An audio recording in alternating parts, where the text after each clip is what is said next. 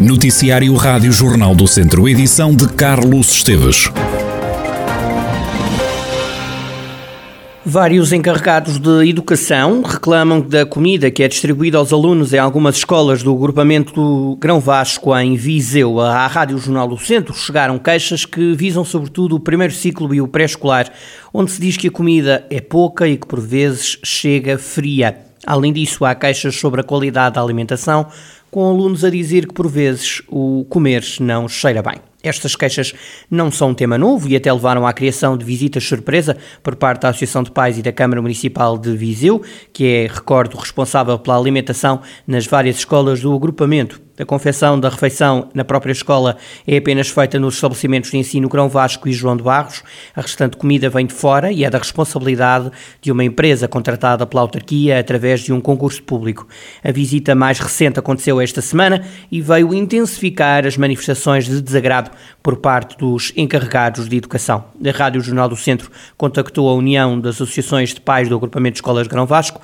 Cristina Invencio explicou que estão a ser reunidas todas as informações dos encarregados de educação e das visitas feitas às cantinas para que depois possam ser tomadas medidas necessárias. O agrupamento de escolas confirmou as visitas e disse que aguarda ainda o feedback das associações de pais. Sobre estas queixas, o vereador com o da Educação na Câmara de Viseu disse estar muito preocupado com esta situação, Pedro Ribeiro explica que o problema não é novo e que as queixas são sobretudo de pais com filhos no agrupamento de escolas Garão Vasco. A Câmara, diz Pedro Ribeiro, está a acompanhar de perto este caso e confirma ter recebido várias reclamações. Vamos de facto parar uh, reclamações, queixas, uh, fundamentalmente das associações de pais, que dizem respeito a dois, dois aspectos. Um dos aspectos é o facto de quando é uma emenda que envolve comida desfiada, ou seja, a proteína é desfiada, há sempre a, a, a percepção uh, de que é pouca a quantidade de proteína e, portanto, é um dos aspectos que é recorrente nas, uh, nas reclamações que nos chegam. Pedro Ribeiro diz que as queixas em relação à comida estar fria e de ser pouca em termos de quantidade são menos frequentes. Nota-se por vezes, mas é menos frequente esta queixa de a comida estar fria ou de ser pouca quantidade. Eh, e, e a direção o que refere, em muitas das escolas, por um lado, é que, eh, portanto, as pessoas podem, os alunos podem sempre pedir mais.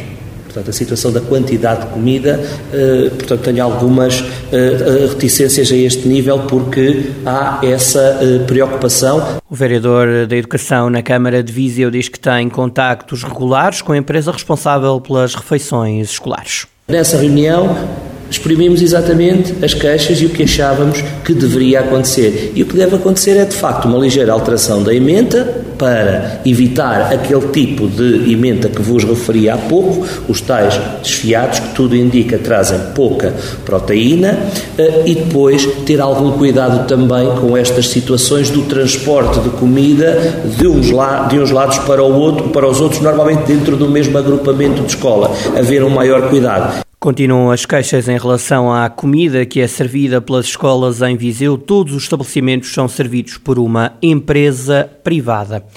Fernando Ruas diz que a região continua a ser esquecida pelo poder central em matéria de investimento público. A queixa do Presidente da Câmara de Viseu foi feita hoje após reunião do Executivo Municipal. Às vezes acontece isso com alguma frequência, estar a congratular quando, eh, digamos, um investimento que foi prometido há seis anos, depois é que acaba por acontecer, era como, fosse, era como mal, mal feito fora que não acontecesse. Mas vamos nos empurrando todos com as bandas, já deram conta do, do, do pacote de investimentos que foram prometidos e que nós estamos a empurrar para a frente. São uma série deles. Bem, há algum lado de acontecer, nós também pagamos aqui os impostos todos os anos, há de vir há de acontecer algumas, não podemos é fazer uma festa com isso.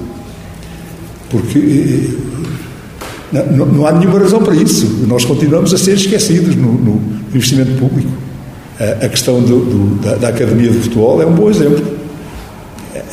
A, a Câmara ainda ajudou, por um montante que deu, a pagar o imposto ao Estado. Questionado sobre a autorização dada pelo Governo para a Infraestruturas de Portugal avançar com a obra de construção da nova variante entre o antigo IP5 e a zona industrial do Mundão, no projeto de mais de 11 milhões de euros, Fernando Ruas diz que a obra já vem tarde.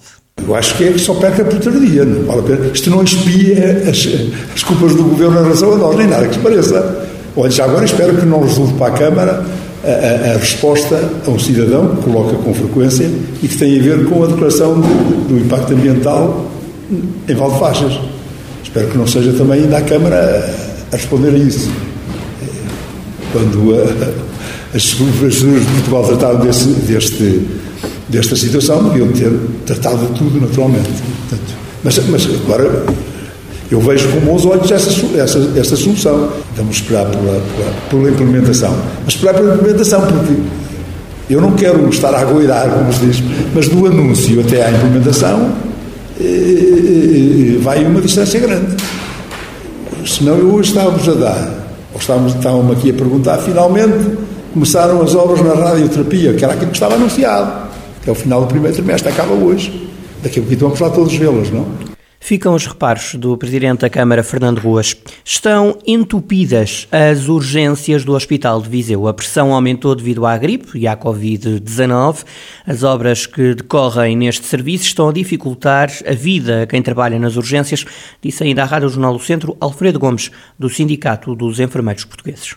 Não é nada mais, nada menos do que aquilo que se passa normalmente nos anos anteriores, se bem que nos últimos dois anos isto passou um bocado despercebido por causa da, da, da, ordem do dia, que era o Covid. Mas isto não, não é nada mais, nada menos que aquilo que, que, normalmente acontece nesta altura do ano, em que há picos de gripes e de doenças respiratórias e que entopem os serviços de urgência. No caso de Viseu, temos a especificidade também de, de, de, de estarem a decorrer obras naquele serviço de urgência que já há muitos anos que está completamente desadequado à, à população que serve, né? E, e isto vem complicar. E a isto há que somar o cansaço dos profissionais de saúde. A gente não se pode esquecer que uh, ainda estamos a viver uma pandemia e que há enfermeiros que já há dois anos para cá têm horas e horas e horas acumuladas que, que não lhes foram pagas, ou, ou mesmo tendo sido pagas como um trabalho extraordinário, avolumaram o número de horas de trabalho que estes enfermeiros fizeram. Portanto, isto quer se queira, quer não, reflete-se depois no cansaço que, que, que, se vai acumulando. Não é? E, portanto, isto complica um bocadinho mais a disponibilidade dos enfermeiros nesta fase em que estamos numa, numa fase em que, em que a pandemia ainda não desapareceu, não é? Eh, e que o acumular de horas e de volumes de trabalho eh, foram enormes e neste momento estão um bocadinho mais, mais suaves, mas, mas estamos a passar uma fase. Esta fase de início, fim, final de inverno, início da primavera, é uma fase característica desta, desta aumento de, de, de afluência às urgências, não é? Só que, claro, nas circunstâncias em que vivemos, é, sente-se mais na pele porque isto tem a ver com o acumular que vem de trás, não é? As urgências do Hospital de Viseu em ruptura, com as obras no serviço. A situação é ainda mais complicada, diz o Sindicato dos Enfermeiros Portugueses. O julgado de paz de Tarouca já está a recuperar o movimento processual que caiu a pique por causa da pandemia e também devido à troca de juízes de paz. Este ano neste julgado de paz que serve o Conselho de, Tom, de Tarouca, mas também de Armamar, Castro Daire, Lamego, Mamenta da Beira e Reisende, já deram entrada 27 processos, o ano passado foram 50. A pendência nos últimos dois anos caiu devido à Covid-19, mas não só, como explica Susana Gouveia, vereadora na Câmara de Tarouca devido à pandemia, com uh, o adiamento de, de, de, audiências de julgamento, o cancelamento de algumas, de sessões de mediação, os atendimentos presenciais, a pendência no julgado de paz, eh, neste caso Tarouca, ficou eh, em 159%, eh, portanto, uma resolução de, de, não superior a 79%. Isso também se deveu à alteração de, de juízes de paz, que, que foram alterando ao longo destes anos, nomeadamente três juízes de paz, com tudo o que, que isso importa, nomeadamente a nomeação, desnomeação, tudo isso aliado à, à tal pandemia que ocorreu Hum, o julgado de paz teve, teve aqui um decréscimo no seu, eh, na sua eficácia e na sua, e na sua resolução de litígios. A 1 de julho de 2021 entrou uma nova juíza de paz, tinha cerca de 200 processos pendentes, os números entretanto já melhoraram. Diz Susana Gouveia que a mudança do julgado de paz para a cidade de Tarouca também ajudou a melhorar a pendência depois de entrar esta nova juiz de paz, e isto também fruto, pensamos nós, este Executivo, da maior proximidade que foi criada em 2020 com a, com a, quando este executivo decidiu reconstruir a, a nova, a nova escola, a escola primária eh, do plano centenário em Tarouca, portanto, bem no coração de Tarouca, que, que trouxe para o, o, o centro da, da, cidade o julgado de paz, este serviço, e, portanto, mais próximo de toda a população, eh, também isto significado de uma, de uma proximidade e de uma igualdade entre todos os cidadãos, porque este julgado de paz eh, tinha a sua sede numa aldeia dista um quilómetro do centro da cidade, mas uh, não, é, não seria tão eficiente como, como se mostra atualmente com a, com a sua sede bem no centro da, da nossa cidade. Susana Gouveia, vereadora na Câmara de Tarouca, com os números dos casos tratados pelo julgado de paz da cidade e que serve o município local e também os conselhos de Arbamar, Castro Daire, Lamego, Moimenta da Beira e Rezende. A luta pela manutenção na divisão de honra vai agora entrar na reta final. Berito Esteves antevê a descida do Campia. O comentador lamenta que um histórico do futebol distrital vá abandonar a divisão de honra.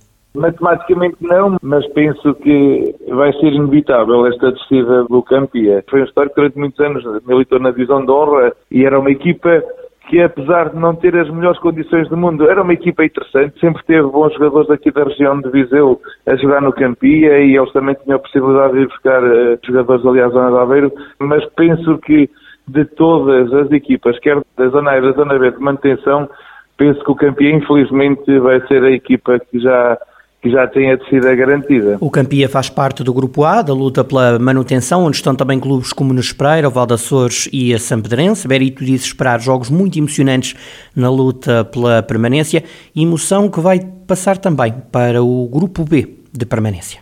Na minha opinião, onde vai estar ainda mais acesa e mais eh, disputada a manutenção vai ser na, na, na, na Série B, porque aqui a, a, pontuação é muito similar. Temos o, o Canacerim e o Roriz com 14 pontos, o Parada com 11, o Moimentadão com 10. O Roriz, neste, num, num passado muito recente, eh, tem-nos eh, feito ver a, a divisão de honra com a sua presença. O Canacerim é um histórico, é um, o Canacerim é um clube, é, que é, eu, eu, é um clube que eu, que eu tenho porque eu um, um, um sentimento muito especial, porque já há muitos anos lá e gostava, e gostava efetivamente que, que, garantisse a manutenção, mas também não vai ser, não vai ser fácil. Podem chegar a ser uh, sete equipas isto porque há cinco clubes que vão descer obrigatoriamente, os dois últimos de cada grupo e o pior antepenúltimo. Há ainda a possibilidade de mais equipas descerem da divisão de honra para os distritais. Tudo vai depender do que fizerem o Ferreira Daves e o Castro Daire no Campeonato de Portugal.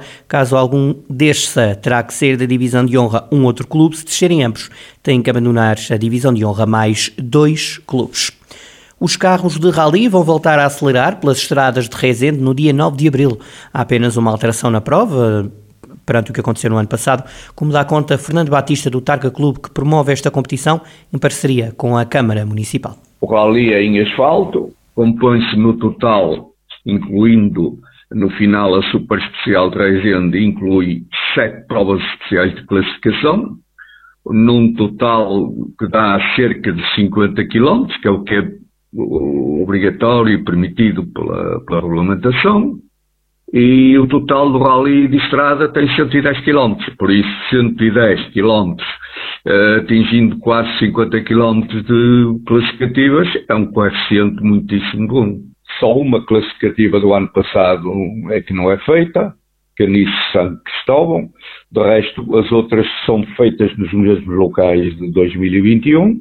Nós pensamos ser um rally compacto, e já de si os troços do ano passado tiveram por unanimidade o, o grande apreço dos pilotos participantes. A organização está a contar com a participação de pelo menos três dezenas de pilotos. Concorrentes, agora no início da temporada que foi o Rally da, da Bairrada, organizado pelo Clube Automóvel do Centro, houve 31 inscritos. Eh, se nós tivermos esses 31, eh, enfim, já é já é uma, um número satisfatório devido ao, ao, momento em que a sociedade portuguesa e a sociedade mundial vive.